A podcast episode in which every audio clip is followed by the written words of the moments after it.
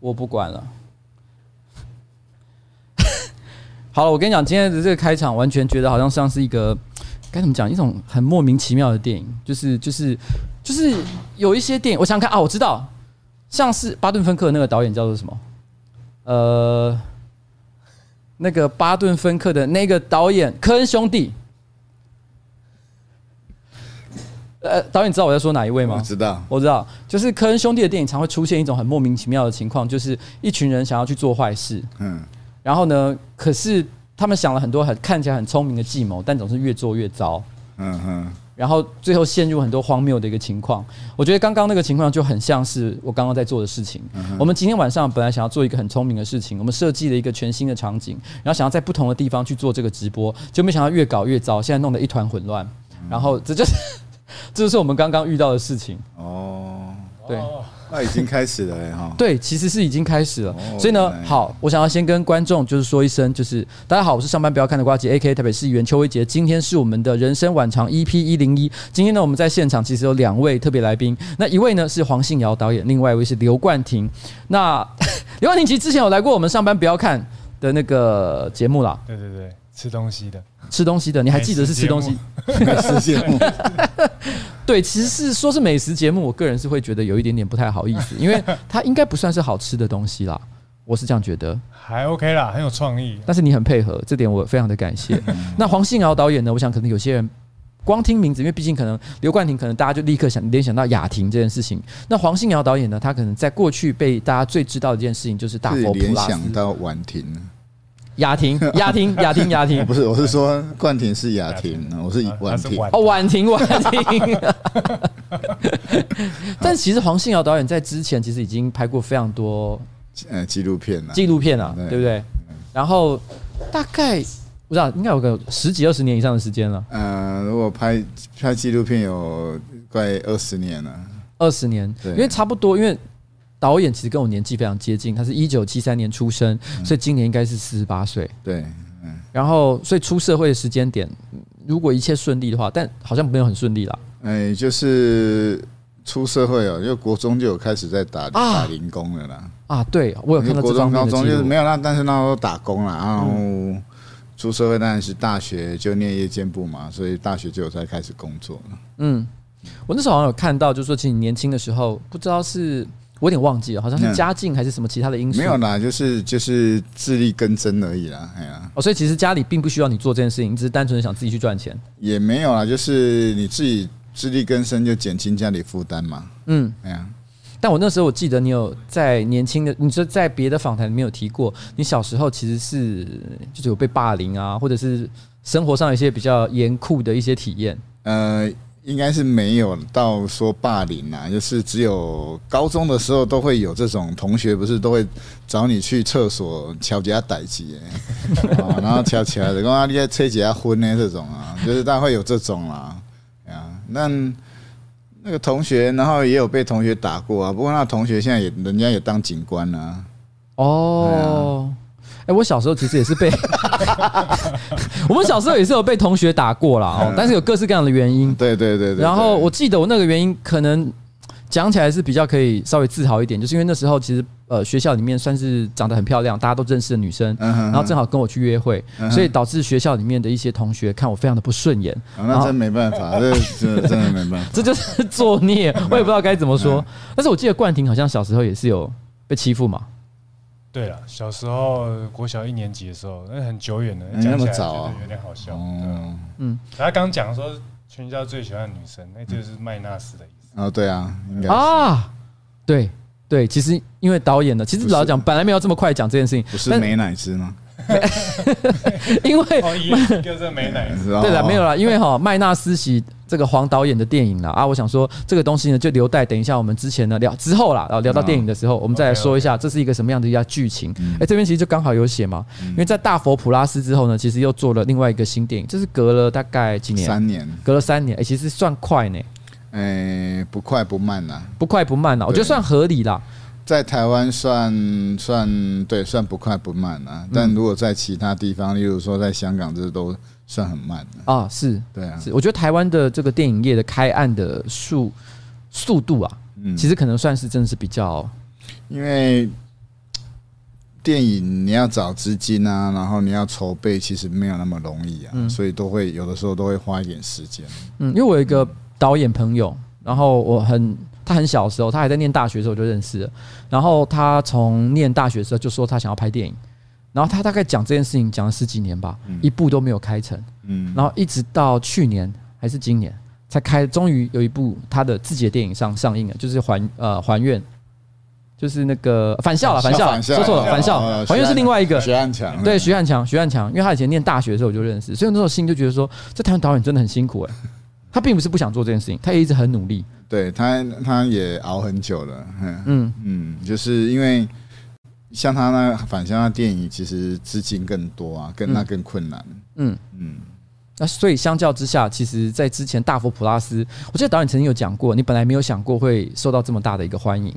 因为那时候连想都没想过，那时候就是中岛就找我说：“哎，我们来开发大佛普拉斯嘛。”嗯，然后我记得开就是就是我有问过他两次，嗯，那第一次我我就问他说：“哎，中导你觉得票房多少？”他就说：“你这个票房应该不到两百万吧？”嗯，哦，然后后来就是。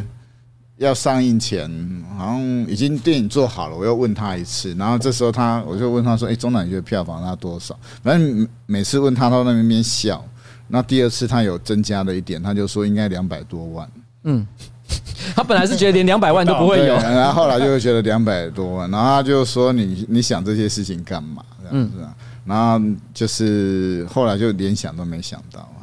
哎，可是中呃这个导演，从某种程度来讲，可能可以算是你生命当中的。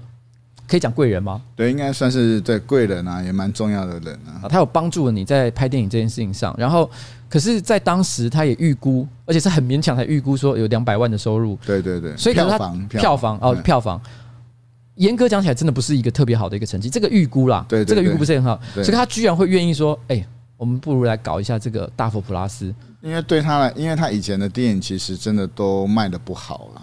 但他就是觉得很想拍一些严肃的电影，嗯，严肃的电影不是说这个电影很严肃，而是说很用严肃的态度去拍电影，嗯，然后他只是觉得说，哎，大佛是一个很有趣、很有故事的短片，哎，我有讲错话吗？不然为什么牌子掉下来？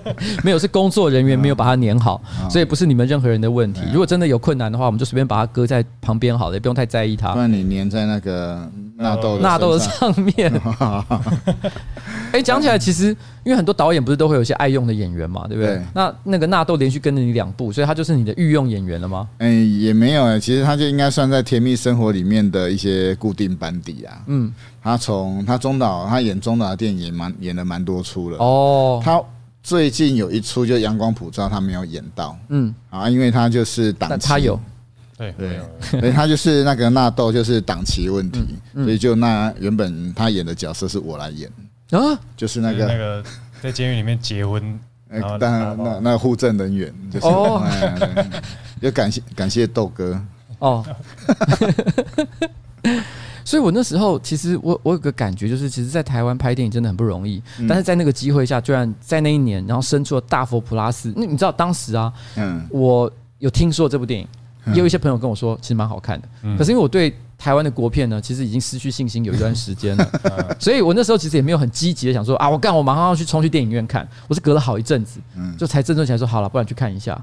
我看了以后整个吓到，我我我不是因为说现在有收了钱要做业配还是干嘛？没有啦，没有任何金钱上的关系，对吧？对，就是。你可能不知道，我什么都不知道，我也不知道。好，不重要。但是我真的没有收任何钱。但是当时我记得那一个年度其实有两部电影很受到大家的注意，一个是《大佛普拉斯》，另外一部是那个《血观音》吧。嗯，对。然后杨雅晨导演的。然后我我觉得没有要批评，就是谁谁比较好，谁比较不好。我觉得其实不是重点。但是当时我这两部就是我差不多在同很接近的时间一起把它看完。我那时候在我心中，如果要投。一个是年度第一名的话，我毫无疑问一定会选《大佛普拉斯》，喜欢也很赞啦。但是我当时就觉得说，干这部片，我很难想象在台湾可以出现这样的作品。嗯哼，他像我们有一个朋友，他他也是去看看完，他就觉得啊，这是真的。他他也是以前也是做电影做影展，他就说，哎，他觉得《大佛普拉斯》是奇形种，嗯，就像是那个。嗯，晋级的巨人，对啊，晋级的巨人里面的奇形种，我知道，没看过，嗯，没看过这种电影。就在国外，因为我记得你呃，导演曾经讲过一部电影，说你很喜欢北野武，那然后你曾经讲过《性爱狂想曲》嘛？对。但《性爱狂想曲》其实嗯，跟《大佛普拉斯》没有那么像，可是跟新的电影比较接近。我觉得好，但不但先不谈。但是我的意思是说，就是其实，在国外，我觉得可能因为因为可能世界这么宽广，然后有各式各样有趣的导演做出了很多很酷的一些作品。但是在台湾，我觉得过去可能比较擅长拍呃。呃，小情小爱，然后偶尔可能有一些凶杀犯罪这类型的题材，我觉得台湾的导演都蛮能掌握的。但是我觉得大佛普拉斯是一个完全超越，我觉得蛮蛮超越 台湾既有过去拍片的结构或者是格局的一个作品。嗯，所以当时导演能够想到做这样的东西，其实我真的觉得蛮酷的。那其实那时候也没有想太多，就是拍一个短片嘛。嗯，然后因为我就是一个。看到什么东西会自己乱联想的人，嗯，我纯粹就是因为看到一尊佛很大，然后放在就是在铜像工厂里面嘛。那时候我去帮人家另外一个艺术家拍东西，然后看到铜像，然后心里第一个念头就是哦，这里面可以装很多东西。然后你觉得它可以装一个？我想这个应该不能算暴雷了，因为这部片已经三年前了。对对对，就后来就想说，你如果然后然后就后来就会开始变乱联想啊，就是就是想说，哎，里面装个死人也。没有人知道啊，嗯，然后又会联想到小时候就有看很多新闻，就是说什么什么就有人去修行啊，然后就被奸杀干嘛？那我就想说，哎，有有个修道院啊是什么，就是庙啊什么之类，就每每次都有女的信徒进去，然后都没出来，嗯，然后那个佛就一直越堆越满，这个想法好奇妙，就就会有一些这种奇妙的想法。哎，可是我必须要说，如果这部电影只是这样的话，那我觉得还是不拖过去台湾导演会有可能会拍的电影，因为他就是在讲述一个比较离奇的剧情，然后也是犯罪，然后呢谋杀哦，就蓝色蜘蛛网，对，蓝色蜘蛛网。对，就就是一个比较离奇的蓝色蜘蛛网而已，但其实还好。我觉得会让大华 plus 在当时我觉得非常特别的是，在两个主角他们之间就是互动的方式，然后他在描写这两个人看待世界、看待社会的方法。而且更重要的事情是，我觉得有一个角色实在太特别了，就是世家啊。世家这个角色是让我觉得这整部电影完全变得不一样的地方。我忍不住就，我当时就跟我看完就跟我老婆，我跟我老婆一起去看。然后我就讲说，哎，你知道，我看那个试驾的时候，我觉得我就想到，我先讲，我会举一个例，这例有一点俗，但是我会解释一下为什么。就是我不知道大家记不记得有部片叫《空中监狱》，嗯，很俗的那种好莱坞动作电影，但它真的蛮好，蛮蛮爽，蛮好看的。里面有一个角色，其实对那部电影来讲一点都不重要，就是有一个杀人魔。嗯，你你你你知道我在说哪一个角色吗？那那个演员本身也是一个很有趣的人。然后他那个杀人魔呢，其实把他整个从剧本里面拿掉，整部剧情都还是成立的。嗯。可是因为有那个杀人魔，他讲的话，还有跟那个小女孩的互动，整部片的感觉就完全不一样了。嗯，我觉得世家就是像这样的东西。哦，我还有印象，他在游泳池旁边跟那小女孩讲话。对，他他跟那个小女孩讲话，然后他就。其实那句话跟跟剧情没有任何关系，它是完全是一个独立的一条线。然后他只是跟他讲说，而且讲了一副好像我等一下就要把你杀掉的样子，但他最后其实没有，他没有杀掉这件事情。其实我觉得也是作者这个电影或者是导演或者是编剧想要藏在这部电影里面的一个讯息，就是在这个主线之外。而我觉得这跟世家就很像，对不对？是不是有这样的感觉？我觉得，嗯，我觉得应该应该是这样的一个配一个配角，他把这整部片子烘托起来了。嗯，觉得那有一个非常非常重要的，如果世家没有在大佛普拉斯里面，我觉得那电影不会那么那么饱满。嗯嗯，因为我记得好像我看到有一篇访谈说，其实导演那是你在很后来才加进去的角色。基本上世家是我在剧本已经几乎写完之后，我就觉得这剧本有问题嘛。嗯，就是我觉得剧本好像很很浮躁。嗯，然后如果我，我常常会讲，就是它像是一艘船，没有锚。嗯在那个海上这样子漂浮，非常浮躁。我所以我就觉得他需要一个锚，嗯，所以我就后来我就决定写世家这个角色，嗯，那锚是这样子，你你站在船上或海上，你根本看不到那个锚，因为它就沉在海底。可是它很重要，是可以固定这一艘船，嗯，所以我觉得世家的就是那个锚，看不见的那个固定这非常浮躁的电影的一个锚。就是你觉得这个角色某种程度上来说，它可以用一个。也许是隐喻，或者是其他的方式去传达你想要传达这故事真正的核心的一个一个不能讲价值啊，可能是说，嗯，某种概念。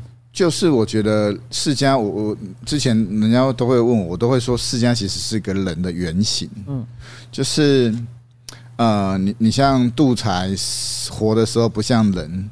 死的时候才在地上画出一个人形。嗯，然后启文副议长这些人，你也不晓得他们到底在干嘛。嗯，然后反而是世家悠游于日常，嗯，活得像个像个人的样子。嗯，所以我觉得，不管是斗宅菜脯或者是启文，他们这些人，嗯，都没有像世家这样子活得像个人。哦。哦，这个这个这个讲法，我反觉得反而蛮蛮是可以理解的，因为呃，我觉得导演吧，我觉得是这部片，或者是包含同学麦麦纳斯里面，其实可以感觉出来，其实导演还蛮喜欢描写，就是比较底层的一些社会的一些状态。嗯哼，因为我觉得社会就是一个像金字塔的样子嘛，嗯、那中下的一定是最多人的啊。嗯，那我觉得电影常常会描述很多，例如说英雄啊、特殊人物啊，嗯，可是比较少描绘所谓的大众。那我就觉得，我说其实大众的故事很精彩，所以我就会想要把大众的故事写出来。嗯，像我记得，哎、欸，是是斗宅还是谁？嗯、就是很喜欢夹娃娃机的那个。对，那个是斗宅，那是斗宅嘛，对不对？对，然后斗宅这个角色，因为他夹娃娃机这个行为本身，我就觉得是。让这个整个角色突然间变得很有深度的一个一个一个一个点，因为纯粹就是因为我喜欢夹娃娃啦。哦，所以你也是高手就对了。因为因为那时候就是拍大佛短片拍完之后，中岛那时候才认识中岛嘛。啊，有一次中岛就坐我的车，那时候我带他去看景，就是去云林口湖乡那边，就是冠廷他开公车那边。嗯。然后我们就约在口湖乡，然后中岛就说：“哎，阿友坐一下你的车。”然后坐进我的车子的时候，就很多娃娃。然后他说：“你怎么这么多娃娃？”我就说：“我夹的。”他说：“你喜欢夹？为什么要夹娃娃？”我就说：“很疗愈。”嗯，所以那所以那些话是我讲的，不是斗仔讲。夹娃娃很疗愈。所以其实，在你的电影里面，譬如说《同学麦纳斯》或者是《大佛普拉斯》里面，其实有很多的确是导呃导演自己的一些人生的经验，你就直接把它写进去。对啊，因为我觉得夹娃娃很疗愈，但现在没有办法，因为现在就是已经。呃，夹娃娃太竞争了，而且越来越难夹了，已经没有疗愈感。哦，哦，这个部分的专业，哎呀，夹不到了，你就会觉得都 key mobile 呀。可是我我那时候会觉得，为什么我很喜欢这个地方？是因为我觉得夹娃娃这个行为，他在说的是，我觉我可以感受到，在台湾很多一般人。他可能没有钱去买很昂贵的东西，可是他透过夹娃娃这件事情获得一个很微小的满足，因为他的付出其实非常的小，而且他又有点像是玩游戏一样，所以他可以从这个从事这个行为的过程当中，就是得就就就像导演说的，他是一个疗愈的感觉，对啊，而他对这件事情的着迷，也形成了这个角色很重要的一个个性。我觉得这件事情其实对我来说，就是让我觉得这个角色会变得很立体，而且很有趣的一个地方。嗯，那我觉得那就是生活啦。然后你会觉得说，像一个这样子，呃，做资源回收的人，怎么会去夹娃娃，然后那种更可爱的娃娃连接在一起？其实我觉得那就是人人的很多立体面。嗯，我们看到看到的只是表面。嗯，其实我们无无法理解这个人的全面。嗯，其实我那时候。因为我我这次这几天其实就稍微看了一下冠廷跟导演的资料嘛，我就发现其实我我自己觉得我跟导演有一些很重叠，然后呢很相似的地方，但我不是说我们真的很很像，因为小时候我们的经历应该是完全不一样，可是，在高中之后，其实我们经历的时间很接近，但是我又觉得冠廷跟导演也有一些相近的地方，因为你们其实都不是来自，比如像我，我从小住在台北。然后坦白说，就是比较繁华的地方。然后爸爸妈妈很重视教育，然后也也也很关心我们小朋友，所以我都一直觉得，如果我还靠北说我的童年过得很惨，我就是我就是一个很没有 很没有自知之明的人。我绝对不能抱怨这件事情，因为这世界有太多比我还更悲惨的童年。可是我会感觉导演跟跟冠廷可能就看的跟我看到，并不是说你们过得悲惨啊，你们看到的世界不太一样，不会悲惨，因为生长环境不一样。冠廷应该是更乡下的，嗯，对，就是屏东靠山的地方，嗯，就大家会说，哎，你住屏东哦，哦，我知道垦丁那边，垦丁肯定是我小学好像四年级才第一次去，就真的太远了，对，靠山的，哎，这午后雷阵雨，这好像是很多人对屏东人的一个错误认知，对啊，就是觉得屏东人一定很常去垦丁，对啊，嗯，就是超远，那个搭车要一两个小时，然后超远那边午后雷阵雨，然后。那个打雷打的超可怕，所以我超怕打雷的。嗯，真的很可怕。所以我那时候有感觉，就是其实导演跟冠廷好像其实对这个社会可能有一些不同，不跟我的很不同的一些观察。就是大刚刚在讲《大佛普拉斯》里面，因为我那时候看电影，我也是完全被这个电影给给震撼到。嗯。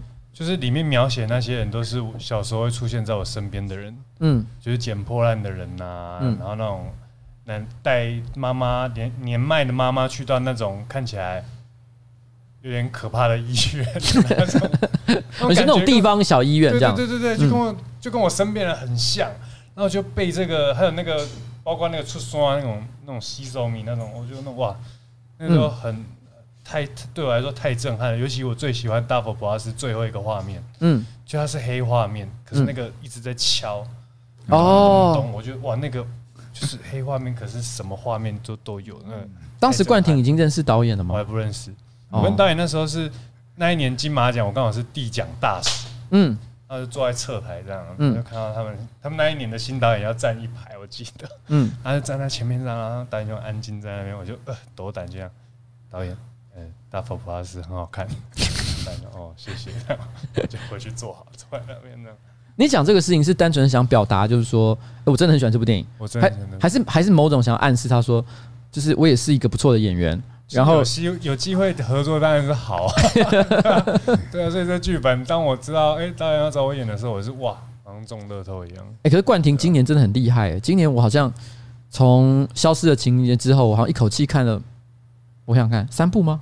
无声跟对对对对对，总共看了三部片呢，而且而且这跟之前，因为很多人刚刚一直提到雅婷嘛，就是你之前那个叫做什么花甲啊，对花甲的时候，花名的时候，其实你你演是有点比较像小流氓的角色，然后到阳光普照的时候呢，又是很凶狠的一个人，可是今年戏路完全改变，完全是我不能讲说是这个这个智商还是怎么样，但是就是。嗯，对不对？是不是有一点点 偏怪？对，比较奇形种了，比较奇形，对，比较特别的一些角色，比较木讷。大家可可能如果还不知道同学麦纳斯到底他在演什么样的角色的话，他其实演的角色是一个叫做 Bigot。对，Bigot，Bigot 就是讲话会结巴，就是台语结巴的意思啊。嗯，就是会滴滴滴滴滴滴这种。但是对冠廷来讲，你觉得其实真实的你到底是一个什么样的人？真实的我，我其实还在寻找、欸。我觉得我不知道，你就越长大，你越了解自己之后，你就发现好像人没有一定是，对啊，譬如说像你，嗯，你在议会是一个样子啊，你现在就是个样子啊，哎是。啊，你在我刚刚我刚刚在那边一团混乱的样子，也是一个样子，一个科技宅的样子。我刚刚蹲在地上，然后搬来了一台新的电脑，想办法搞定技术的问题。直接这边蹲在地上解决事情，他一直跟我们道歉，一直跟我们道歉，没关系，你慢慢来嘛。哎，可是你知道冠廷，我我必须要讲，有一个事情我真的觉得太奇葩了，就是就是你知道他之前有来过上班不要看的节目嘛？然后节目结束的时候，你就在我们这边吃了一下便当，跟我们聊天，我觉得聊得蛮开心的。所以那时候你突然之间，也许是突发奇想，就说：“哎，可不可以交换一个 line？” 嗯。然后我心想说也很好，然后我就跟你交换 line。嗯，然后隔了几天，因为我看了《消失的情人节》，我想说，因为都交换 line 了嘛，啊，我又去看了电影，应该要表达一下，我觉得这部电影很好看。然后呢，我的感想是什么？我觉得这样才是礼貌吧。天哪！我要我要传这个讯息的时候，我发现你的 line 账号突然变成查无此人的状态，line 就没了。对，我心里想说，哎，那也安呢？所以我就去问你的经纪人说，哎，这个为什么这个这个刘冠廷跟我交换的 line 不见了？他就跟我说，冠廷的 line 坏掉。我当时心想说“假卡拜”，然后我心想说：“哦，不想加就没有真的啦。”我等下把我电话给你。不是不是不是，我跟你讲，其实其实最好笑是我那时候也没有去抱怨，我想说这件事情就算了，我也不会去追问。我想说啊，大家有各自的困扰嘛，社会那出社会何必追问到底？干嘛这么迂回呢？对，可是因为这几天我要看这个导演的一些资料，嗯，然后我看到有一个是纳豆的访谈吧，嗯，纳豆说他有成立一个演员的群组，然后又邀你进去。结果没想到你突然之间就退出，他以为说他惹你生气，然后他就，然后后来问才说，哎，原来你的 line 坏掉，是不是？你看我没有骗你，我们经纪人没有骗你。我当下的反应是什么？原来纳豆也被你骗？那是，对啊，那是真的。没有啦，没有啦，我我其实 没有啦，其实我相信，我当下看到我就觉得说，哎，原来这真的是真的，哎，对啊。因为冠廷真的在这件事情上生活是很奇葩的，因为我有听说你本身也不太用社群网络，嗯，然后然后赖坏掉也没在管，按就算了就不用。对啊，可是事后想一想，还是有一些人就好像就从此断了联络，觉得怎么会这样？所以你现在生活中到底还有谁找得到你？经纪人有啊有，我我电话啦，对我电话还在，所以以前高中同学说：“哎，你没有换电话？”这样说，对我没有换，一直都没有换。这样我也是没有啊。我西元大概两千年拿到我的人生第一只手机吧，然后就一直用到现在，我号码也从来没换过。真假？所以我常跟别人讲说，我的手机号码非常的不值钱。就是很多人想要问我的手机号码，我都会觉得。一方面，大家我的助理都叫我不要跟别随便跟别人讲，因为怕我被人家骚骚扰。可是我都会觉得，其实哈，我自己稍微试过，要找到我的手机号码，其实简单到不行，因为很多人都有，就网络上什么的摸一摸啊，用一些正确的方法去寻找。而且，可是 LINE 不见了，我觉得是蛮有趣的。到底什么样会 LINE 不见？因为刚刚就有观众说 LINE 怎么会坏掉？就我我的意思是说，就是你的朋友会很担心，哎，我是做错什么事情得罪了你？你怎么把我给删了？对，其实我没有啊，我没有，就是赖赖就不知道为什么我就登不进去。我想，好吧，那就算了。可是因为在这个世界上，哎，我想问一下，导演你年纪也是不小了，所以你跟我一样，应该也是对社群来讲，就比较已经是比较早一个世代的人嘛，对不对？呃，最早应该就是用脸书嘛。对，哎呀，可是我们都我们知道，我们都已经算上一个世代了，跟现在年轻人有点落差了。因为因为我觉得。以我们这个年纪来讲，我们就是网络移民嘛。嗯，哦，然后你说现在年轻二十几岁，他们就是网络的原生，原生的，所以我觉得那个对网络这件事情其实是不太一样。嗯，社群啊，社群，然后之后来用到后来前几年来，我拍《大佛普拉斯》的前一年吧，我就把脸书关掉了。嗯，就觉得就没有再用脸书了。哇，所以你们。我跟你讲，这就是为什么我会觉得你们两个感觉上好像其实还蛮合拍的一个原因，因为你们两个都有点奇怪。因为像我也是网络移民，不是网络原住民。嗯。可是问题是呢，我自从移民过来之后，我就沉溺其中，无法自拔。你还你还可以当 YouTuber。对。然后，可是我看，因为像导演，哎，对不起，我突然按按到按钮，导演好像平常。好像呃是也不是住在台北，主要是住在台南那台南那边嘛。我如果工作都就待在台北，然后如果没有工作就会待在台南，所以有工作才会就是会住在台北。而且你在台南也不是在市区，好像在什么七股，对不对？对对对，一个蛮乡下的地方。这就有点就是我觉得违反。就如果我今天我假设呃我我所认识的可能大部分的导演朋友，嗯，可能住在什么东区中央东四段那一带或什么之类的，蛮贵的啊。导演他住在地下二楼，哎，啊，什么意思？就是我是住在那个戏子的山边嘛，然后那马路在这边，然后就是要往下走，所以我的后面是山山壁，嗯，所以但是有一个对外窗嘛，就是比较潮湿啦。对，嗯，那房东问他要不要搬到一楼，他说不要，没有啦，管理员为什么不要？管理员，管理员，因为一楼比较贵。现在导演还有经济上的一些困难或压力吗？就是我收入没有大家想象中那么好啦，哇！因为毕竟三年才拍一次电影，对，可能要多拍一点。然后平常也没有太多案子啊，因为我不是一个很很就我不是一个很喜欢赚钱的人嘛，因为我觉得有时候你要赚钱都要做一些自己不开心的事情。哎，因为一般来讲，我知道很多电影导演，因为也是不是一天到晚能开案，所以可能大家就会接拍一些什么 MV 啊，拍广告啊。对对。但是我看了一下你的作品记录，你你拍 MV 拍过两支，然后可是那两支就是一个是那个什么浊水溪，浊水溪我没有拍了，我是拍那个算宣传影片啊，张震岳的。浊水溪的浊水溪的是不是是这一次这一次冠廷他们录的那个？老的那插头，然后另外一个是帮张震岳拍的，对，所以张震岳算我第一支拍的 MV，好像什么遗憾还是什么，我突然忘记了。哎，那个贪心哦，贪心贪心，对对对对对对对，所以其实我这时候就有感觉，而且贪心也是很久以前的事情吧？哎，去年的，去年中七月的哦。好，那但是不管怎么样，总而言之，导演，我就是有感觉是，哎，你真的这三年啊，也不过就开这么这么一个新的案子，然后也没有做很多其他的，有有拍一些广告啦，嗯，有帮公卖局，不是公卖，哎，台湾烟酒公司拍一些广告哦，但不晓得为什么有几支最近突然被撤被下架了。你也不知道原因，哎，我没有去问啊，啊，因为这反正这人家的一些安排了，我们也不去管他了。对，这我们我们就完成人家交付的使命就好了。然后那时候我我后来因为是别人跟我讲啊，其实台通的李义成啊，嗯，他就跟我说，哎，你我跟你讲，你去查一个一个一个 IG，嗯，一个 IG 账号，然后那个 IG 账号呢，我就我不要讲了，因为这个可能导演并没有要宣传，反正呢是一个猫的 IG 账号，对对对，是导演养的猫。然后那时候一看就发现，因为你你就你你，因为一般人假设养猫，我很喜欢它，我一定是在我自己 IG 或者 Facebook 账号上 po 很多我跟它玩的照片，嗯。因为我要跟别人讲说我很爱猫嘛。不是，他是特别为它申申请一个 IG 账号，也没有要宣传，因为大概才订阅两两三百人吧。嗯，其实原本二十几个啦，然后这个月就从二十几个一路一直到我今天中午看它变三百多个。哎呦，啊，成长还不错哎。但我我其实二十几个持续了蛮长一段时间的，嗯，因为对我来讲，我没有要说就就开 IG 不是来交朋友的，我就觉得，哎，我帮我的猫啊带它出去玩啊，帮它做一些照片，就像写日记一样。那有缘的人就就就就会看到，就会看到啊，无缘的我觉得也没关系啊，只是。尤其是这个月，这个月就是因为那个金马有一个大体箱，不是大礼箱要开箱。大体，你刚才在讲大体吗？但但是我刚刚是我第一次收到那个简讯的时候，说，哎，金马大体箱要开箱，然后要 po 大体箱。对，我真的是看成大体箱，其实是大礼箱。啊，大礼箱，然后要开箱，然后就说啊，导演要，嗯，就是入围的人要跟礼箱里面的这些东西合照，这样。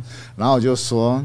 那我可以用我的猫代表嘛？嗯，然后后来我就是把我的猫跟这些礼箱的东西合照，然后要 po 上，我还要 take 金马，就后来就开始又变多了。然后上个礼拜又又有另外一篇报道，就有去台南拍我跟我的猫嘛。嗯，然后后来就是开始就越来越多人知道你有养猫的事情。对对对，然后就是就是从。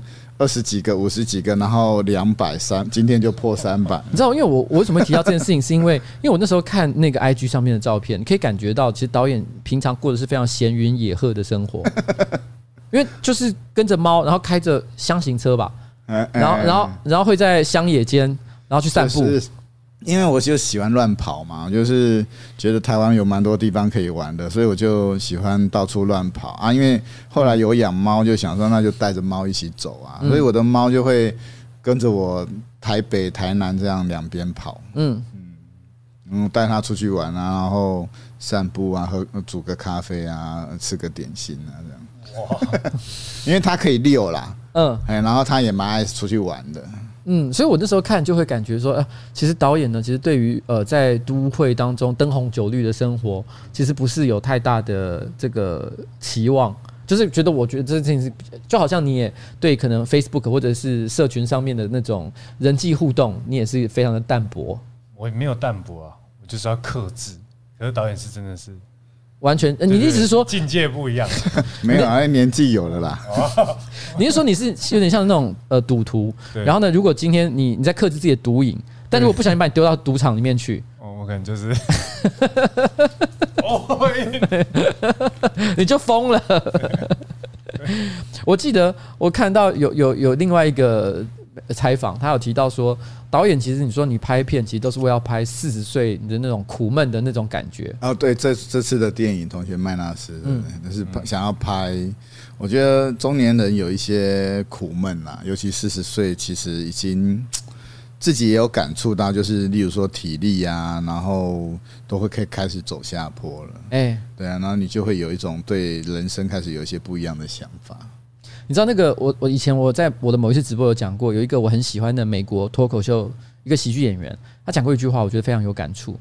他说：“人生四十岁之后的特征就是每一件事情都变得越来越烂，不会越来越好。”我听到这句话的时候，觉得说干真的是这种感觉，就是你你在那以前你都会觉得什么事情都可以越来越好，四十岁之后你会觉得越来越好这件事情越来越难，大部分的事情都是变烂，你只是在接受这个变烂的状况。不会啊，你越来越好啊。没有没有没有，我跟你讲，如果纯论身体这件事情来讲，真的还是越来越差的，你知道吗？以前小时候可能一天可以做很多事情，然后现在只能做一次，一一一一件事，一天。一天只能做一件事，改身后连玩玩玩玩。了。然后，呃，我觉这一次我觉得这一这部片有点奇妙的一个地方，因为这次总共有四个不同的演员，他们在演的是一群同学嘛，那按照设定。因为电影一一开始也不会讲很明显的设定，只会讲说就四个好朋友，大家去那边喝东西，然后聊天。可是你看了一下剧情，会发现如果设定没有搞错的话，这些人都应该有点年纪，四十岁以上，这个是蛮明显的。大家都在社会上遭遇了一些挫折，或者是不满，或各式各样的事情，绝对不是什么二十几岁的小朋友。可是其中有一个人居然是刘冠廷，我心里一直在，我一直看着刘冠廷这个角色，想说他是，而而且在这个片中。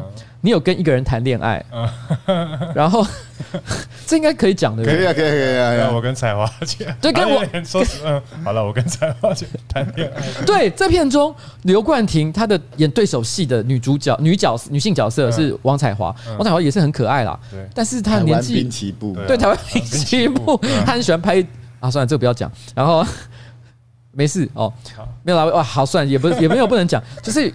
我因为他很喜欢自拍啦，对，他很喜欢自拍。就你有去，你有追过他的的 Facebook 吗？没有。他很喜欢自拍，他是那种，就是他会拍一种照片，就是呃拿手拿着手机，嗯，然后呢，他可能遇到一件不不开心的事情，所以他在哭，然后就立刻自拍说我在哭。然后，可是你知道，通常在台湾会拍这种照片的都是二十几岁的小女生，很多小女生都喜欢拍这种照片，但是我很少看到，嗯，他。应该有台湾兵器。彩华姐就是明明有人可以帮她拍照片，她还是坚持要自拍。所以，我那时候有感觉是她的内心其实还是住着一个少女，她有少女心，她有少女心啊。我我是这样觉得啦哦。然后，然后你你跟她演对手戏，可是并不是要讲说什么老少配，因为在你会感觉到你们完全是站在对等的地位在讲话，所以我就有一种为什么导演会想要找刘冠廷演一个四十几岁的角色啊？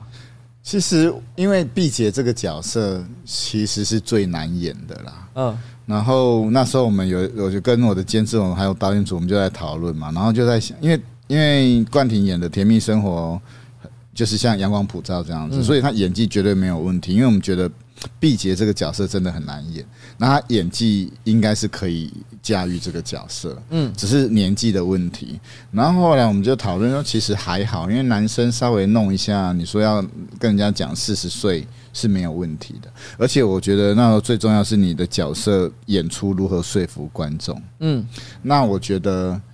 你能够驾驭这个角色，比你实际年龄更重要哦。就像有些人可能已经三十几了，可是他可以演少女，嗯，因为他可能可以驾驭那个角色，嗯。那我就觉得冠廷如果可可以时间可以来的话，一定是没有问题的，嗯。对啊，那因为毕姐这个角色真的很难演，至于多难演，我觉得真的要请观众去看电影就会知道了。嗯，他说我那时候接演的时候，我就想说，哇。就演就是在演那四十岁，然后怎么办这样？然后想到我小时候在想的一个问题，嗯，因为小时候很多乡下老人来我们家买东西，都觉得哇，他们好幼稚哦，然后觉得我靠，这年龄这种东西是不是只是身体外表的氧化而已？那其实跟内心一点关系都没有。所以我这次在演的时候，我觉得对啊，我们有时候同学这样相聚，也有些人长得已经氧化比较快，比较老，对啊，嗯，那应该可以啦，就是交给化妆，然后我只要把那个。毕节按照导演的剧本里面的描述把它演完，应该就有了啦。因为导演在写的时候就是那样嘛。我只要以做角色的方式去诠释那个角色的话，那应该就会有那个。我我我先讲，其实我认同导演的一句一的说法，就是其实毕给真的演的非常好。我你也不会去怀，呃，只是单纯的，因为你知道刘冠廷是谁，你知道他可能年纪非常的轻，然后他居然要驾驭一个四十几岁角色，当下还是觉得有一种蛮震惊的感觉，就觉得，哎，原来他这个角色是个四十岁的人。因为一开始我看到他跟王彩华去约会的时候，我真的有一种就是，哎，这是一个什么样的情形？可是慢慢的了解剧情，就觉得说，哦，其实也是蛮合理的。嗯嗯，那时候其实。这个角毕姐这个角色，那我在剧本的设定就是，她是跟一个比较比她更年长的人谈恋爱，所以那时候才会觉得说，哎呦，那我呢选选演员才会选彩华姐，就是要让观众一看就知道。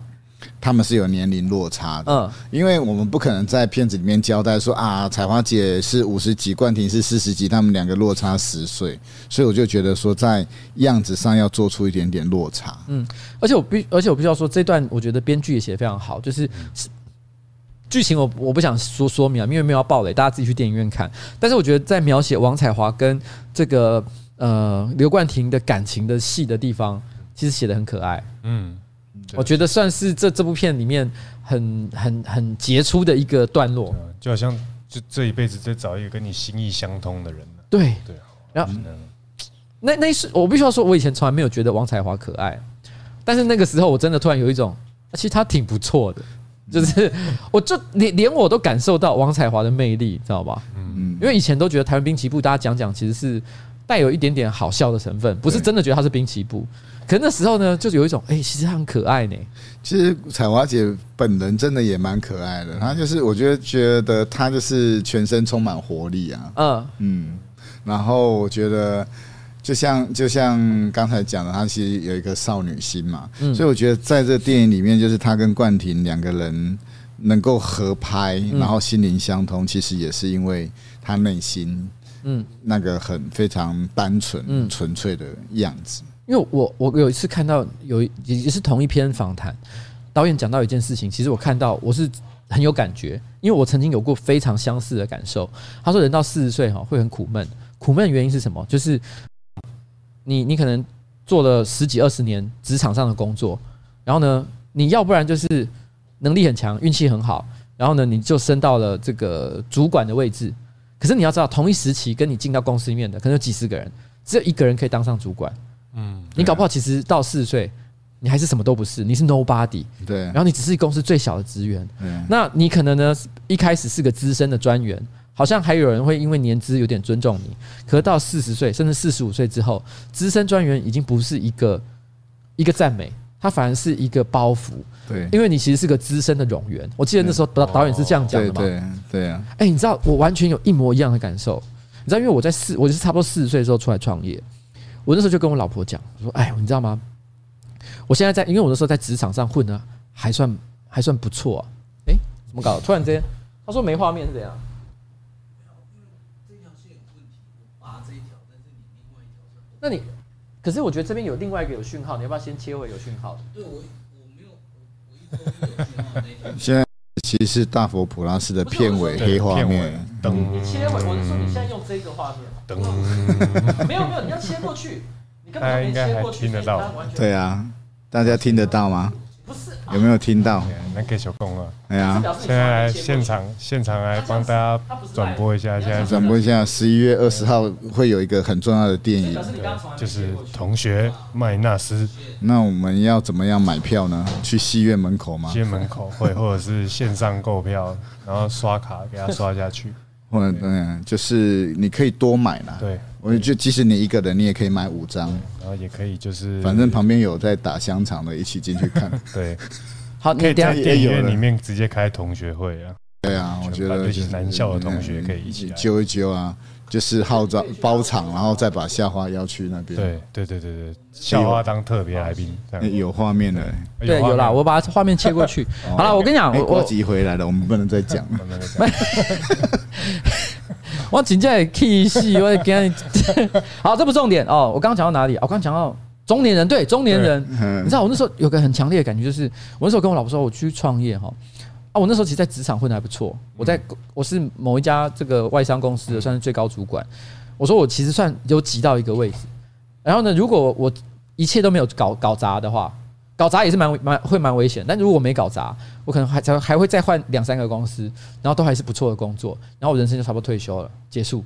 但是如果一不小心，比如说我挫赛跌下去，或是我创业出来创业失败，说真的，职场已经就没有我的位置了。尤其是从上面跌下去的人是最惨的，你知道？因为从上面跌下去的人最惨的原因就是，譬如说我曾经当过一家公司的高阶主管、总经理、负责人或什么的，然后突然间你好，你四十八岁的时候，然后你回你你你失败了，你要回到职场去上班，别人看到你当过一家公司的老板，然后你去应征一个经理的工作，他们才不要，因为他们觉得你这个人根本管不了。哦，你知道这就是中年人很可怕的地方。以前年轻的时候，你都会觉得反正做什么事情砍掉重练都还是小事。但是对我们来讲，你知道走一错走，我们会越来越感觉到一个很很残酷的事是，你只要不小心踏错一步路，你知道你就一直往下跌，就是坠到深渊里面去。我觉得在导演在说，就是有点像这样的感觉，对不对？对啊，是啊，因为其实我自己有深刻的感受啦，就是那时候。还就是大概四十岁左右吧。以前拍纪录片的时候，有时候也会去当人家摄影师啊。嗯。然后后来纪录片越拍，就是有一些有时候会得奖。可是你得奖之后，后来就会发现没有人发你摄影班了。嗯。对啊，然后你就会突然有点没工作去了。平常还会靠一些当摄影师，嗯，就是维持基本生活。嗯。可是后来就发现，哎，你当导演出了名之后，你就没有这种，就没有人会再发你当摄影师。你就没有基本生活了，好像哇，演员好像也会，演员会也会啊。因为觉得说，哎，你现在都已经入围金马奖，那我们这个片你应该看不上眼。对啊，就是 请请你来演个两天，都会自己开不了口。嗯，一定会有这种啊。哦，因为我好像就有听过一个说法，就是在呃娱乐圈里面，可能大家会觉得电影演员跟电视剧演员是两个不同的阶层。嗯，然后如果你你因为。不一定谁比较赚钱，这跟赚钱没有关系。对，但是他会觉得电影演员是一个好像金字塔更上面一点点。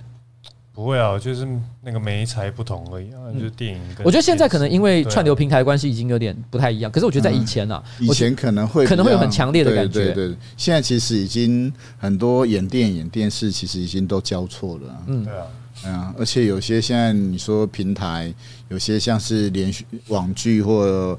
平台的电影其实也都是很很很流通，因为我记得我以前看过有一个美剧叫《Entourage》，然后就是在讲那种好莱坞的那种明星的生活这样，然后其中有有一个段落，他就在描写，就是说有一个曾经很红的电影明星，可是现在没那么红了。那经纪人觉得他生活过不太下去，他就跑去问他说：“哎，不然我介绍一个电视剧给你演。”他就是大发大发雷霆，他就说：“我是电影演员呢，你居然叫我去演电视剧，我叫我脸往哪里摆？”他明明生活都过不下去，可他连这个时候不愿意做。其实面子不太值钱呐。对，对啊。但你应该不，我觉得现在这个时代啦，啊，还有包含，我觉得冠廷应该都不是这样的人了。对啊，就是还是希望可以遇到好剧本呢。所以回过头来，你刚刚说那个，就是大家会敢拿不同的剧本来找我，我觉得导演们是很勇敢的。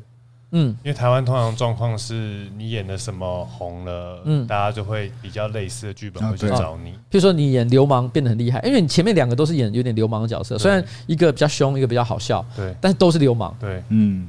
那那时候勋导也来找我演那个啊，那个消失的情人节啊，他还是说好险，他还没看到阳光普照。哦，他居然还没看，他说他看了就不会找你了，对啊，就是幸好他没没看。对啊，那他们是比较奇行种啊，就是已经看过，因为他们都知道我长怎么样，对吧？我们觉得不会啊，因为演员就是如果是专业的话，他演什么像什么啊。我我跟我们中岛，我们公司其实是不会担心这些事情啊。你就像纳豆他，你就像彩华姐也是啊，人家都觉得他是综艺咖，但是他演起来就是非常纯情。真的，这个，我真的，我必须说很惊讶，因为最近大家如果。嗯，因为你们这这片应该还没有正式上映嘛，我看的应该只是试片了。再经过几个小时就上映，哦，就上映了。我们今天其实是什么？我们刚刚在讲，想要选前之夜。哦，选前之夜，集中 集中手中电影票。哦，因为因为在你们之前，孤味也是受到大家的注意嘛，对不对？大家觉得说啊，孤味很棒。然后像呃，我的一个我的一个办公室主任，她是个女生，我觉得她平常就蛮容易受感动。有时候有些成情人就是。可能就是一个老老先生，然后来跟他讲说他家里遇到什么不幸的事情，他都会一边听一边哭。他是个很容易感动的人，所以后来他前阵子说要去看《孤味》，我就说啊，你剉赛，你一定从头哭到尾。就果不其然，他说他哭到不成人形。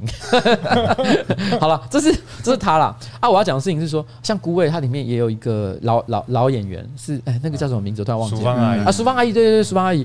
那他很多人那时候就问我一个问，我就出来的时候就有工作人员问我，就说：“哎，你觉得谁演的最好？”那那时候我没有讲淑芳阿姨，他就说：“哎、欸，你不觉得她演的好吗？”我说：“她当然演的很好，可是因为总觉得她演的很好这件事情很理所当然，因为你已经看很多她的演出，你都觉得她本来就很赞，所以你会觉得好像有点太习惯这件事情。啊，王彩华就给我一个完全不一样的感觉，是我以前从来没有想过，嗯，她可以演这么好。对，我觉得是因为他们那个年代所经历的那些历练、秀场啊，他在综艺节目啊，或是他在一些比较本土的演出那种。他真的是百变的，就是他在现场是，他前一秒还是滨崎步的样子，然后化完妆啊，突然变一个很温柔婉约的中年失婚妇女。对，我跟你讲，大家可能会以为我说王彩华演的很好，是指说她演了一个很三八的角色，不是，其实不是，她不是演这种东西，她演的是一个我觉得跟大家会对她印象完全落差很大的人物。对，可是还是演的很好，只能说导演真的是慧眼独具啊。怎么看？怎么敢这样子？其实那时候我们就在想说，要设定一个，就是真的就是一个年纪比较年长一点的女性嘛。所以那时候我们就在想想很多演员，嗯，那后来就聊聊，我忘记，我其实我忘记，后来我是导演组吧，导演组就说：“哎，彩彩华姐可不可以？”然后就想到彩华姐，我就想想起以前我看过她的一些报道，嗯，然后我觉得她的她有一些经历，因为她很小的时候就出来维持家计嘛，帮家里赚钱，然后甚至后来她现在也都要打理家里，她其实把家里打理的非常好，然后我就想说：“哎，好像可以哦。”然后我觉得形象是一回事，她。我相信他应该是会演的，然后后来我们就找他来聊聊一聊，我们就觉得哎、欸，好像可以，没有问题。嗯，而且我跟中岛我们的想法其实都蛮单纯的，就是即使你不行，到现场我们也要把你拍调到你行。哦，那我我们就就觉得相信他这样子。但是现场后来有花时间去调吗？其实没有哎、欸，反而调最多的，你一定猜不到这是这我们四个人里面的哪一个。其实我好像看到导演有讲过这件事情，好像是是是他吗？对，就我们的硕哥啊，硕哥对不对？因为我记得好像有一个访谈有提到说，导演说他一开始的状态不太对，所以调了两三次。呃，因为就是像我跟钟钟导的公司叫甜蜜生活嘛，所以呃，他们三个人基本上他们三个人就是已经都合过合作过几次，嗯，然后是第一次跟硕哥合作，那。就是我觉得一开始频率上会比较有点对不上，嗯，所以像他有一场戏，我们真的是拍了三四十个 take，嗯，哇，踢笑，那你还冠那冠廷有在现场，他们几个人有在现场，然后硕哥要来拍的时候，还跟冠廷讲说，哎，我没有，他不是跟我讲，我的天啊，他们是他们在休息室，他跟施明帅、纳豆他们讲说，很快啊，三十分钟就回来了啦。可以出去三个小时，都还没回来这样。但是我觉得这就是很厉害的地方，就是那一天他非常卡，非常卡，非常卡，非常卡完之后，后来呢，就是他后来就是非常自我要求嘛，说什么跟纳豆要找他去吃饭喝酒，他都不敢去。对，哦，就做演员功课。对，然后，然后后来，后来就是。在下一次他来演的时候呢，嗯、我们第一颗镜头在拍下去的时候，哦，就觉得哎，不一样了哦。嗯，然后我心里就想说，哎，硕哥该不会找他弟弟来演吧？就就换了一个人，换了一个人了。所以我就觉得他们这这四个演员真的是非常厉害，就是自我调整真的是非常快速。因为那时候硕哥在拍那场戏的时候，我在现场。嗯，因为后面本来要拍我们一个什么？对，嗯，然后拍一个小时，你就可以看到这个影帝开始被摧毁。他开始被摧毁，然后你在旁边，你又很尴尬，你就是 看也不是，不看也不是，然后你走也不是，留也不是，就是我在当下我进退两难。然后最后导演说：“好，那那个你们先回去，然后我们就专心拍这一场啊。”对，那你们就真的回去了吗？我们就回去啦。哦，然后后来，但是硕哥，我觉得他很厉害的是，就是即便已经你知道受到这样的打打击，他也有办法重新站起来。而且还做得更好，对，可以做得更好，我就哇，太厉害了，真的是一个。因为你就你知道，这部片其实我们刚回到刚刚，其实有讲一件事情，说其实导演是想要拍四十岁的人的的的生活的感觉嘛，遇到的一些困境或什么的。那所以其实这个故事，我想应该有很大的比例是来自于导演自己的生活体验。嗯哼，因为我记得有很多人就跟我讲一件事，我自己是没看了，就是说有人跟我说，如果要了解，因为我有朋友跟我讲说，你要真的了解这部片。你要先去看《胡乱三小》啊，DVD 啊，对，然后啊，可是我还没有时间看《胡乱三小》，是导演在二零零五还是完成的作品？哎，一个纪录片，那是真实的故事，就从一九九八拍到二零零五了。嗯，但不是说一直拍，一直拍就是拍着拍，断断续续的拍了，断断续续拍，因为拍你跟你可能高中同学、高中同学的故事，对，对对对对对，然后所以。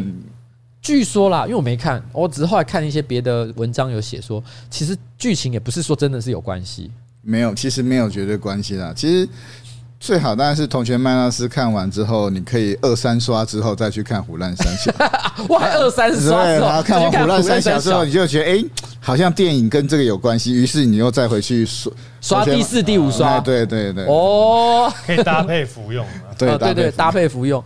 那时候在讲《虎烂三小》的时候，其实是在讲一群高中同学的故事嘛。我觉得这牵涉到，我觉得导演在拍片从《大佛普拉斯》到现在，我觉得有一个很独特的地方是，其实导演很喜欢旁白，嗯，录自己的旁白，就是应该这习惯应该是说从纪录片开始。哎，对，纪录片很常用这种方式去推演剧情。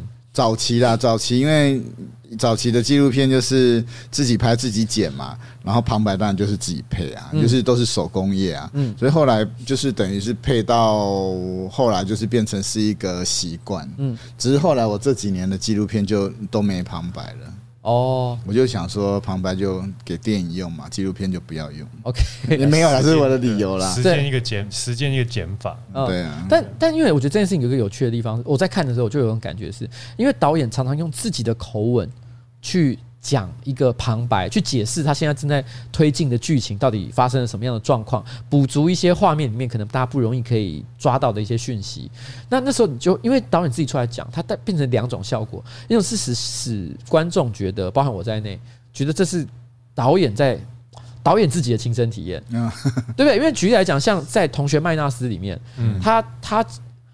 我呃，大家一开始可能不会不会发现，可是你可能看个十五分钟之后，你就会发现，其实他虽然是四个同学，但正确来讲其实是五个同学，因为第五个同学是导演本人，他导那个镜头一直都是导演的主观视角，他都在镜头外面，对吧？我我这样理解没有错吗？对，没有错，没有错。对，所以导演其实本身是第五个同学，所以你看了十五分钟之后，你发现原来导演是第五个同学，然后他一直在讲这个到底发生了什么事情的时候，你就有一种感觉是，所以这是导演的半自传性电影吗？没也没有，因为我觉得他跟大佛普拉斯虽然都是我的旁白，但是比较我觉得那位置不太一样。同学麦纳是比较像第一人称的旁白，就是我在讲述我的我跟我的同学的故事，然后甚至里面有跟他们有一些什么样的互动。嗯，但大佛普拉斯他反而比较像是一个说书人，一个第三人称，一个比较呃外围的旁观的人去讲斗宅菜脯发生的故事。嗯，我觉得位置不太一样。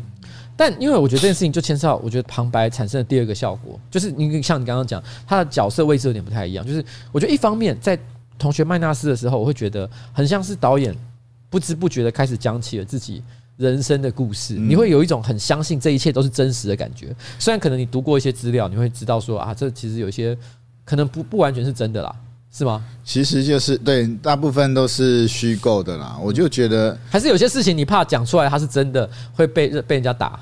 呃，其实有些是真的，但是，呃，其实大佛普拉斯里面我有讲过一件事情，就是一件是真的，两件是真的。当你把三件、事件真的合在一起的时候，它就不是真的。哦，其实所以，呃，你要很难讲，你除非你是单独抽一个点出来，就例如说，呃，其实预告片里面也有啦，就是硕哥跳水这件事情，硕哥跳水这件事情是真的。那我同学曾经跳过水，那你如果把整段接起来，它不见得是个真的事情。我懂，我懂，我懂你的意思，我懂你的意思。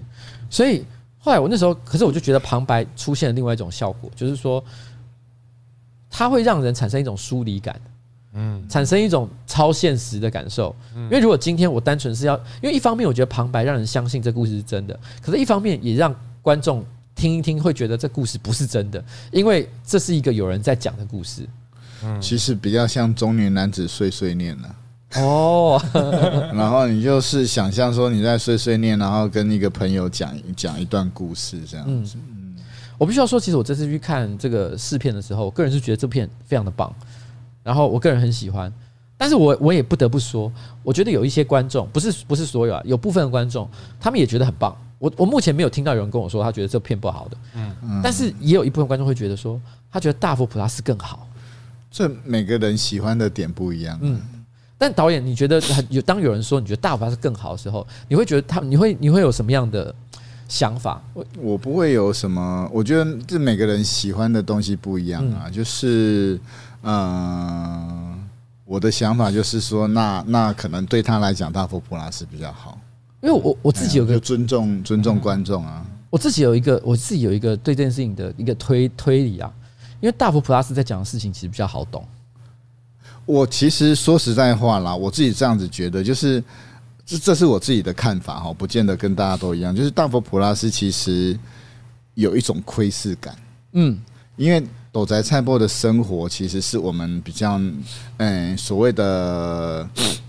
一般人比较难碰触到的，嗯，我觉得它带有一点点窥视，嗯，然后有一点点奇想，嗯，那同学麦纳斯他其实就是，就我常讲，就是你停骑摩托车停红绿灯，一一起停在停车那停停车区的那些人的故事，就是会跟自己很贴近。哎，是。哎呀，所以我觉得他观影的感觉是不太一样。对，因为我觉得我那时候有一个感受，就是因为我当我在跟朋友讨论，有人喜欢同学麦纳斯，啊，有人觉得大佛普拉斯更好的时候，我我个感受就是大佛普拉斯他有一种，我即便不是真的了解这部电影，他还是有一些猎奇的元素，可以让我觉得一直把它看下去，觉得很好玩，觉得很有趣，很好笑，而且最后居然还有一个谋杀案，好酷哦！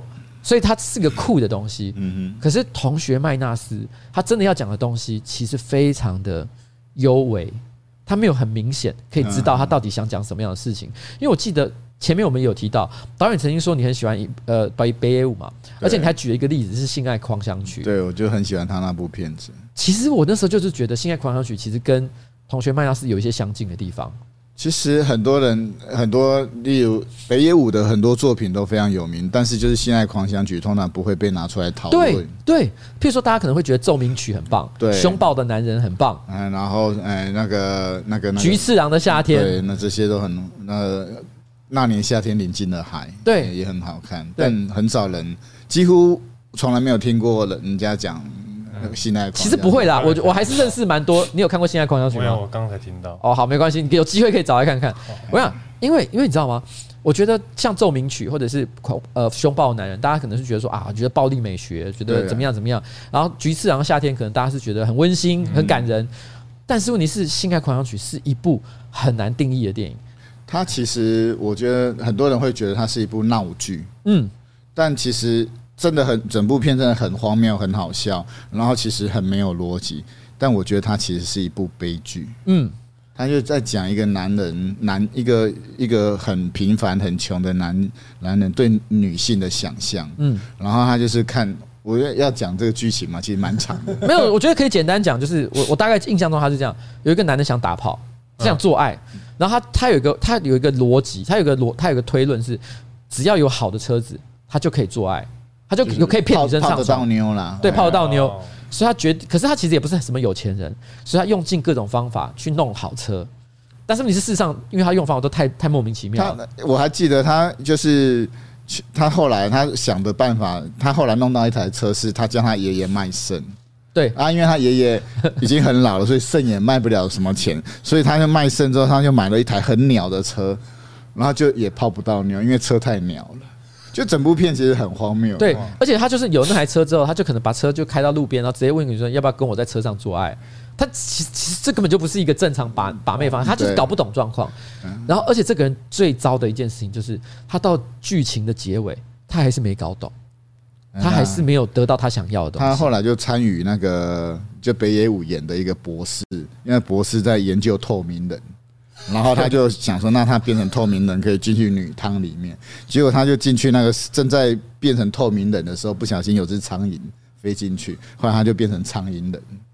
哦，对，对对。然后后来他后来就是为了要消灭这个苍蝇人，那个地球自卫队还出动。嗯。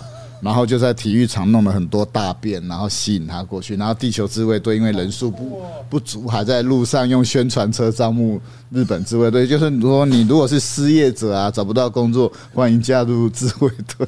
可是它虽然是一个荒谬的剧情，可是我觉得他在讲的，其实我觉得跟为什么说跟的很像，因为他就是一个中年上班族，然后不知道自己该做什么才是对的。其实这个东西是一个隐喻啊，把妹是其中一，也可能是就是把妹，但是也可能是在讲说我在职场上要怎么样才能升迁、出人头地，各式各样的事情。对，但是我不得其门而入，就是那种它是一个很荒谬的悲剧。对对对对，修当修胖，对，真的是这样，就是一个修当修胖。可是你看了之后，因为它太难懂了，嗯。不是不是讲他太难懂，就是说我觉得他你要真的理解到这个层层面，嗯，是不是那么容易的一件事情？他也没有到真的很难。嗯，我认为其实就是你认真去体会就会抵。而且其实其实我看那部片的时候真的是很很好笑，但是真的是内心真的是蛮蛮蛮难过的。我觉得那就是一个人，你因为我觉得媒体还是会有给人一种想象嘛，一种期待嘛。就像我会讲这个大佛普拉斯的海报啊，嗯，就是。就是它是绿色的绿幕嘛，那我们都知道绿 key 可以 key 很多东西，很多背景，人很多梦想、想象，你都可以自己把它 key 上去。嗯，可是你把那些东西拿掉之后，你的身后就是只有一幕绿绿幕，你什么都没有。嗯，所以我就觉得很多人生有时候就是这个样子。嗯嗯，所以我那时候看，我感觉同学麦纳斯，我的感受就是说，他其实跟《现在狂想曲》有一个很相似的地方，就是其实你可以单纯看他好笑的地方，就是他他很好笑，他也有像《性爱狂想曲》一样荒谬的剧情。你看了以后，因为我我们在试片的时候，现场真的是笑声不断啊，你绝对不会觉得它是一个无聊的东西。嗯，可是看完之后，你真的能不能理解到它其实背后它想要传达的一个很奇妙的讯息？我觉得还需要一点点，我觉得需要真的用心想一下。嗯就跟大佛普拉斯单单纯的就是有一个尸体在一个佛像里面，这种非常粗暴的一个事一个事实，其实是不太一样。对，我觉得它基本上是两部片子啦，嗯，两部不一样的片子。可是名字却有一些互相呼应的地方，嗯，因为大佛普拉斯是加嘛，同学麦纳斯是减嘛，对，对不对？其实。可是我说真的，我如果真的要解释这个这个标题的话，因为我也是看完片我才知道这部片的意思，片名意思。可是我一解释就是在暴雷了，所以我又不能讲。对啊，这个就是，呃，给观众一点点好奇啊，就是要买票进去看。对，我我只能讲一件事情，在剧中真的有一个人叫麦纳斯，嗯，这应该还可以还可以说嘛。而且演的那个人叫呃潘慧茹，对不对？对，他真的，我年轻的时候很喜欢他，现在还是很棒啦。其实麦纳斯是这样，是先有这个片名。然后我才才把麦纳斯这个名字给潘慧茹，嗯，哎呀，所以不是因为潘慧茹叫麦纳斯，所以叫同学麦纳斯，嗯，其实那个逻前后顺序有点不太。我懂，我懂，因为我觉得，我认为同学麦纳斯的意思不是因为有一个人叫麦纳斯，对对对对，不是不是因为这样，他其实有别的意思，但是这个大家要去看剧情才会理解。对啊，然后啊，只是剧情里面有没有一个人叫麦纳斯，还真的有，就是。蛮莫名其妙啊，潘慧茹。不会啦，不会爆雷啦，大家都很担心爆雷，因为这个电影梗很多，爆不完啊。对啊，哎，我刚刚很节制呢，我几乎什么都没讲呢。对，有有有，前面那个工作人员交代你都没有讲，我都没。我本来以为想说你喝多了会不会？不会。哎，我跟你讲，刚刚唯一真的比较接近暴雷的东西，还不是我讲的，好像是你们讲的呢。你们有稍微提到一些剧情的内容？没有，其实我们提的那是同学美乃滋啊，不是同学麦纳斯，不同片，另外一部片，另外一部片呢。所以我，我我我我觉得这部片还有另外一个小点呢、啊。我个人觉得也是，我有些人有些人看不太懂，但是我觉得我还是忍不住想要讲的。我觉得这部片我忍不住要推荐它的原因，就里面出现浊水溪这件事情，浊水溪公社啦。嗯，因为浊水溪公社你知道吗？其实大概就在一个月前，我有开一个直播，那直播主题叫做“我和我的九零年代”。嗯，我想要跟我找了一个我的朋友来，然后我们一起聊九零年代到底我们那时候干了一些什么，我觉得很白很有趣的事。其中有一大段 是在是在讲浊水溪公社，然后我还放了浊水溪公社的强奸杀人，然后现场的年轻观众，因为我们这边很多观众可能只有二十来岁，根本没经历过九零年代，嗯嗯嗯嗯，啊，有一些人觉得说，哎，这歌怎么那么锵？但是也有很多人，大概可能三分之一甚至到二分之一的人说，这这这是歌吗？他们是抱着一种批判的态度，因为觉得他太不能理解，这这到底是为什么会有这个东西？你你应该不知道我在说什么，对不对？我比较难，但我大概因为我我当然那时候演的时候有看过一些影片，因为导演叫我学那首歌嘛。啊，所以就老灯的插头，老灯的插头。嗯，但是说真的，其实在这部片里面出现浊水溪这件事情，其实我个人觉得是蛮感人的，因为因为我想这跟导演的理念应该也是有关系啊，对不对？嗯、想要传达的意思，因为我觉得浊水溪卓团他们的歌曲从以前。小柯跟蔡海恩那时候早期，他们的那歌曲其实就是蛮反映当时社会的。嗯，那我觉得他们即使他们是有情歌的，也都是 蛮蛮不能说畸形啊，就是其实他是有点点嗯加入所谓的卓团风格的。对啊，有点冲崩，有点有点激烈。对。所以我觉得他的歌曲其实能够蛮反映当下，嗯，然后甚至二十年后你都还是觉得说，嗯，不止反映当下，连现在都还能够反映，嗯，就是因为因为其实导演不管是在同学麦纳斯还是在大佛普拉斯，其实都讲了很多就是底层社会生活的一些状况嘛。那这不不得不就提到，其实卓团他们其实有过一个很有名的宣言，在我那次的直播我有提到，它里面是这么说的，他说经过了十年，啊不是对。他说：“我们永远与同性恋者、吸毒者、变性者、精神分裂者、残障者、智障者、发霉的面包、有皮肤病的狗、挨妈妈打、拿不到零用钱的小孩、工人、农人、穷人、六十四岁还看不到少年快报的老人、练愤者、练文者等社会底层的弱势站在同一处，默默的凝聚。这当初他们在创团的时候，他们所讲出来的一个宣言，就是这是他们的创作理念。我觉得这个这个理念完全就把他的他们想做的事情就讲得非常非常的清楚。嗯嗯，他其实讲了一堆微博的，前面讲了一堆什么呃什么吸毒者、同性恋者、变性者，但最后连发霉面包、看不到少年快报的老人全部都写进去。他意思就是表达什么？就是其实所谓的社会的底层弱势者有很多种面貌，他是讲不完的。所以他就立刻列出了一些莫名其妙的东西，就跟你讲，反正我只要社会上有这些人在，我就跟他们站在一起。其实如果像我觉得有的是像大家如果晚上睡不着，也可以去龙山寺对面的公园，你听他们聊天，我觉得蛮有趣的。哎，导演会做这件事情吗？哎，有时候会去啊，就是在那边可以度过，哎，那个时间会过得蛮快的，因为你。就坐在他们旁边，你就会听到他们一直讲、一直讲、一直讲，然后那个 你会觉得说哦，很多故事，然后很多画面，然后你听一听之后，四十分钟后你就移到另外一边，会有另外一群人讲不一样的话题。因为我其实自己我也有做过这件事情，开 podcast，哎，龙山寺 podcast，哎，其实我说老实话，我我真的有一次去跟他，因为我我我有次去那边跟他们聊天，我忍不住有偷偷按录音键，可是因为我。这个东西我又不能公开，因为你知道吗？我没有得到人家的同意，我只是自己当下觉得这段话实在太精彩了，我想把它留下来 做纪念。可是我就自己偷偷录下来，可是我就从来没有拿出去给任何人听过，因为因为他们真的会讲一些很有趣的事情，对，就是就是如果你你有。呃，当然你要注意一下安全啊，因为我不敢说那边百分之一百不会有，虽然通常是不会。不要太晚去啦，你就是九点十点，其实那时候去都还好，因为那时候都还蛮多观光客在对面拜拜的。对对对。然后，因为再更晚一点的话，因为它公园对面那边有一些那个无家者，他们会开始就寝。嗯。然后我就觉得，反正他们都还还 OK 啦。那我觉得那其那地方其实他们自治非常好啦，不会。不会像有些人刻意抹黑他们，我觉得对对对，对，我觉得那没有问题。但是的确，你去那边会有种感觉，就是你可能如果平常都在什么东区啊、新义区走来走去，你去到那边，你会觉得这里是异次元。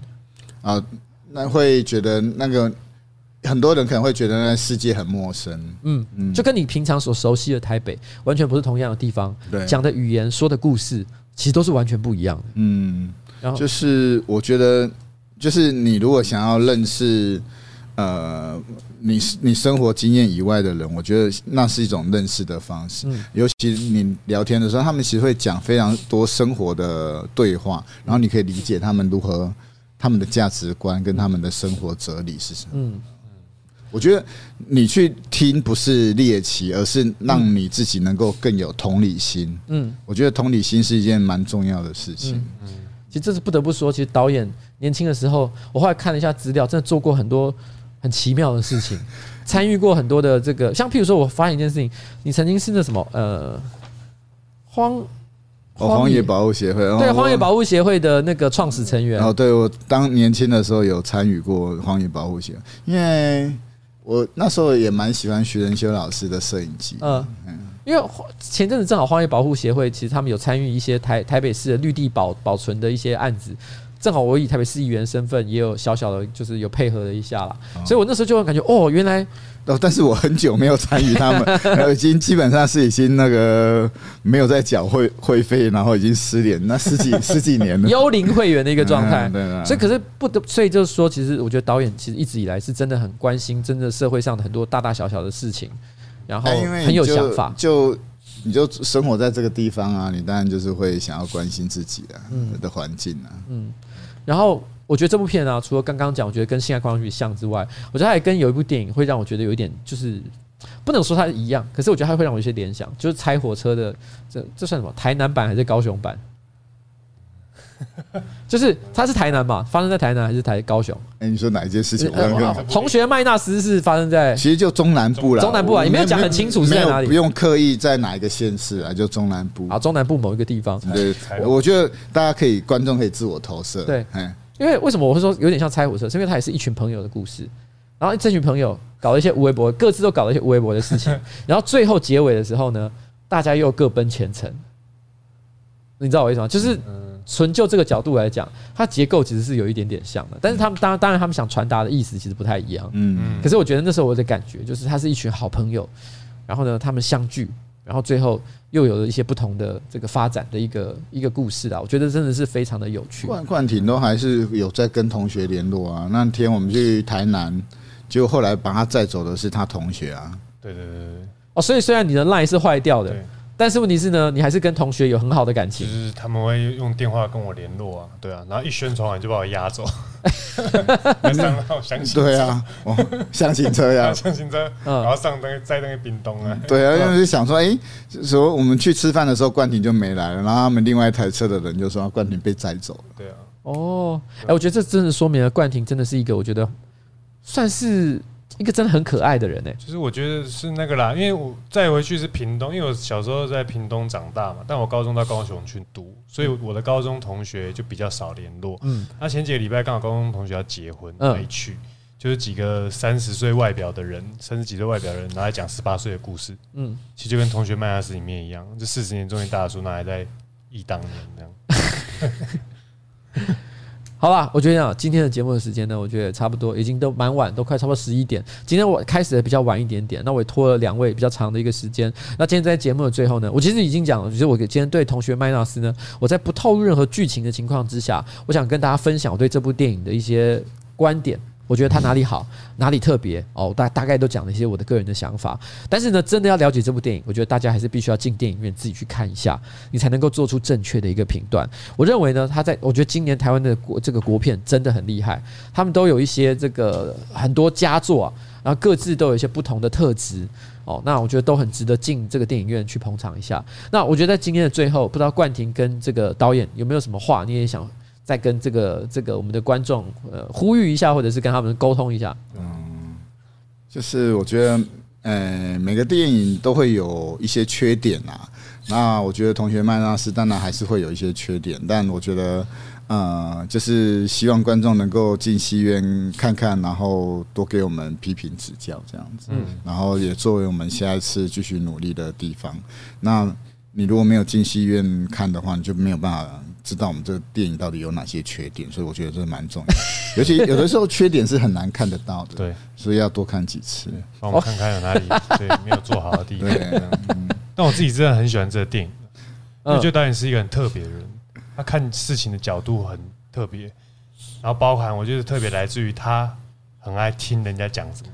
嗯，有时候我只是分享无聊的事情，那觉得看到导演他很认真要听你讲话，我就觉得我就拍谁，就拍谁。不会啊，无聊的事情有的时候又就 其实最会讲干话的是那个啊，硕哥，硕哥，硕哥，硕哥，对，对啊，也很蛮好笑的。那就是推荐大家进场看一下阿瑶导演的世界，这样。嗯，蛮特别的，很特别，很特别。然后也要进戏院支持冠廷。哦。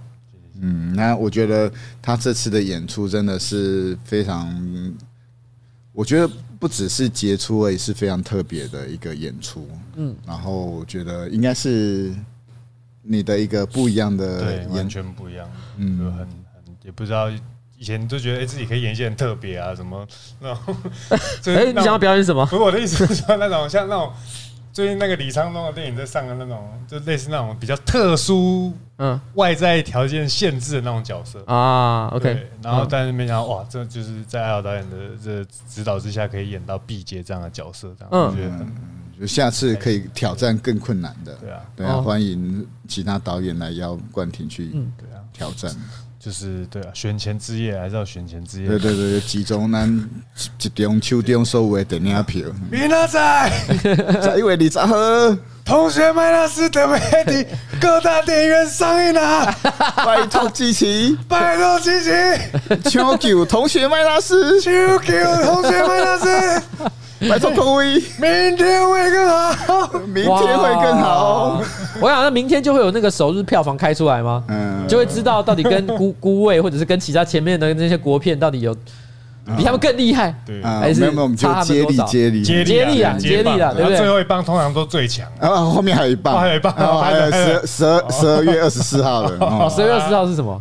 那个腿，对对对，腿最后一棒，对对对，快腿摆在最后一棒，啊，对对对，通常是最后冲刺的。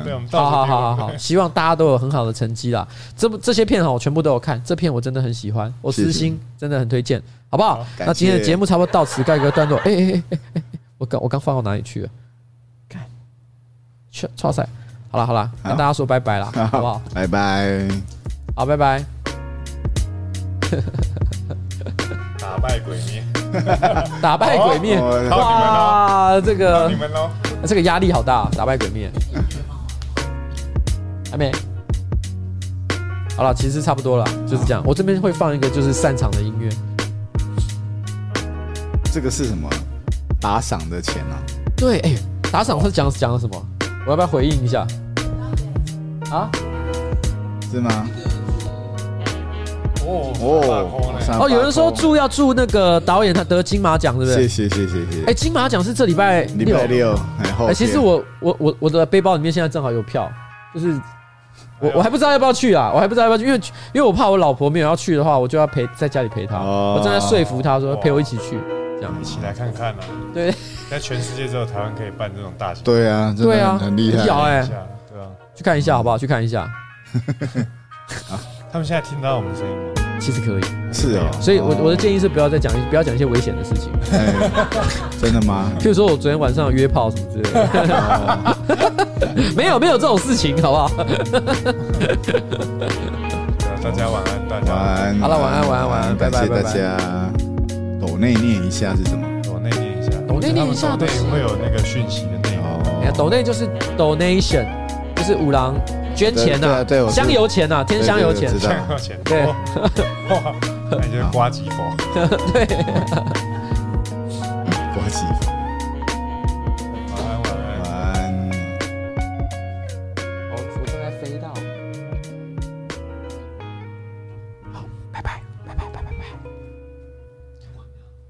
啊，你居然已经关了，呃呃，可以了，可以差不多了，结束了，可以可以可以可以可以。